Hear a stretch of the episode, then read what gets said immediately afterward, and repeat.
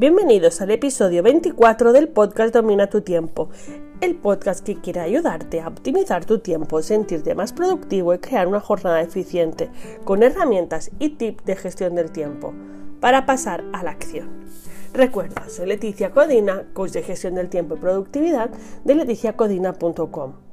Y hoy vengo a hablaros de cómo mantener la motivación en verano. Y os traigo tres consejos y una sugerencia.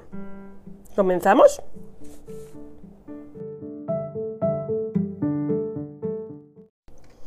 El calor y las tentaciones veraniegas son una trampa para nuestra motivación. A medida que la temperatura sube, nuestra motivación baja en nuestra jornada. Una estadística que leí hace poco nos indicaba que cerca de un 80% de los trabajadores muestran insatisfacción laboral en verano. Y nos pregunta, ¿por qué? ¿Por qué sucede esto? Muy fácil.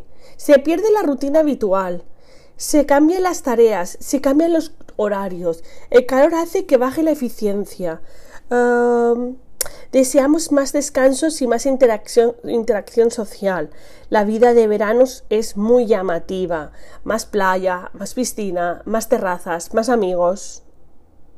Y si encima tendremos en cuenta que que nuestra productividad va ligada a nuestros hijos que no tienen colegio, es decir, gastamos mucha energía productiva pensando qué hacer con los hijos y esto afecta claramente en nuestra motivación.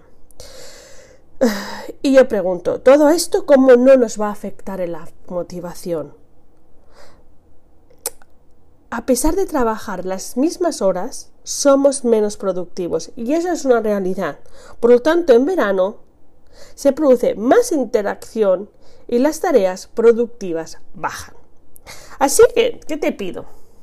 Te pido que resetes tu mente y céntrate en tu objetivo, porque las metas no entienden de estaciones. Las facturas no entienden de estaciones o de clima. Y nuestros objetivos no pueden esperar a que cambie la temperatura. Así que pasa la acción. Es lo único que te puedo decir. Por tanto, te voy a traer lo que te he dicho antes. Tres consejos para subir la motivación y una sugerencia. El primer consejo, abandona la, queja. Una actitud productiva. No te estanques en la queja. No estamos en, en nuestra situación ideal. Pero si tengo que trabajar, trabajo. Si tengo que hacer el proyecto, termino el proyecto. Y si tengo que estudiar, estudio, porque hago lo que tengo que hacer para así conseguir aquello que me he propuesto.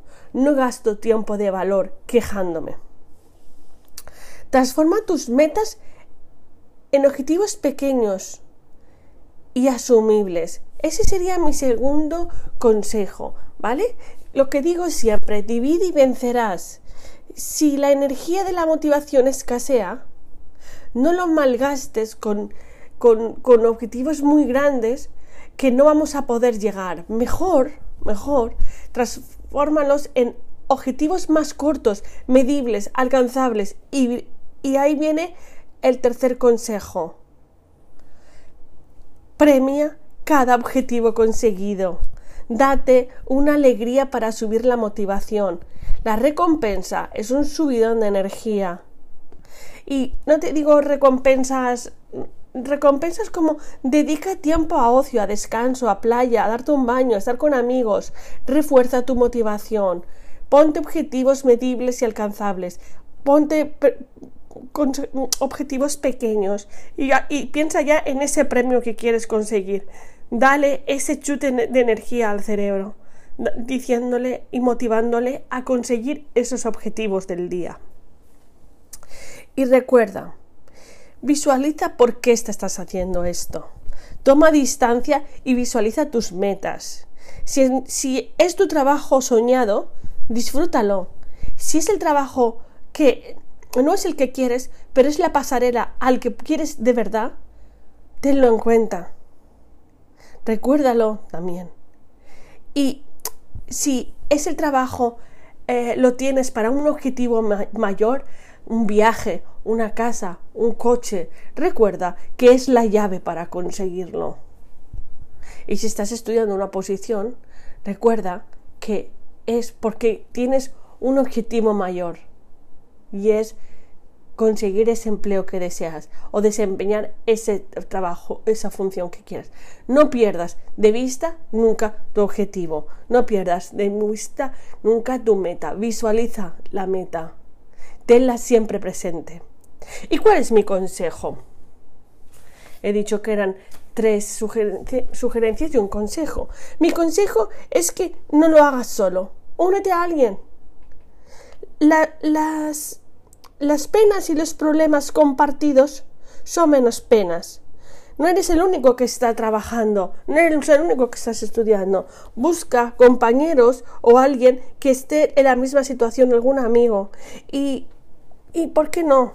Comparte con él, crea un vínculo, motivaros, escucharos, crear objetivos comunes. Si estáis trabajando en la oficina, pues poneros mismos bloques de trabajo, mismos descansos, intentar motivar ese espacio. Así que ya sabes, es muy importante tener claro que encontrar el sentido a lo que hacemos produce orden y productividad en nuestra mente.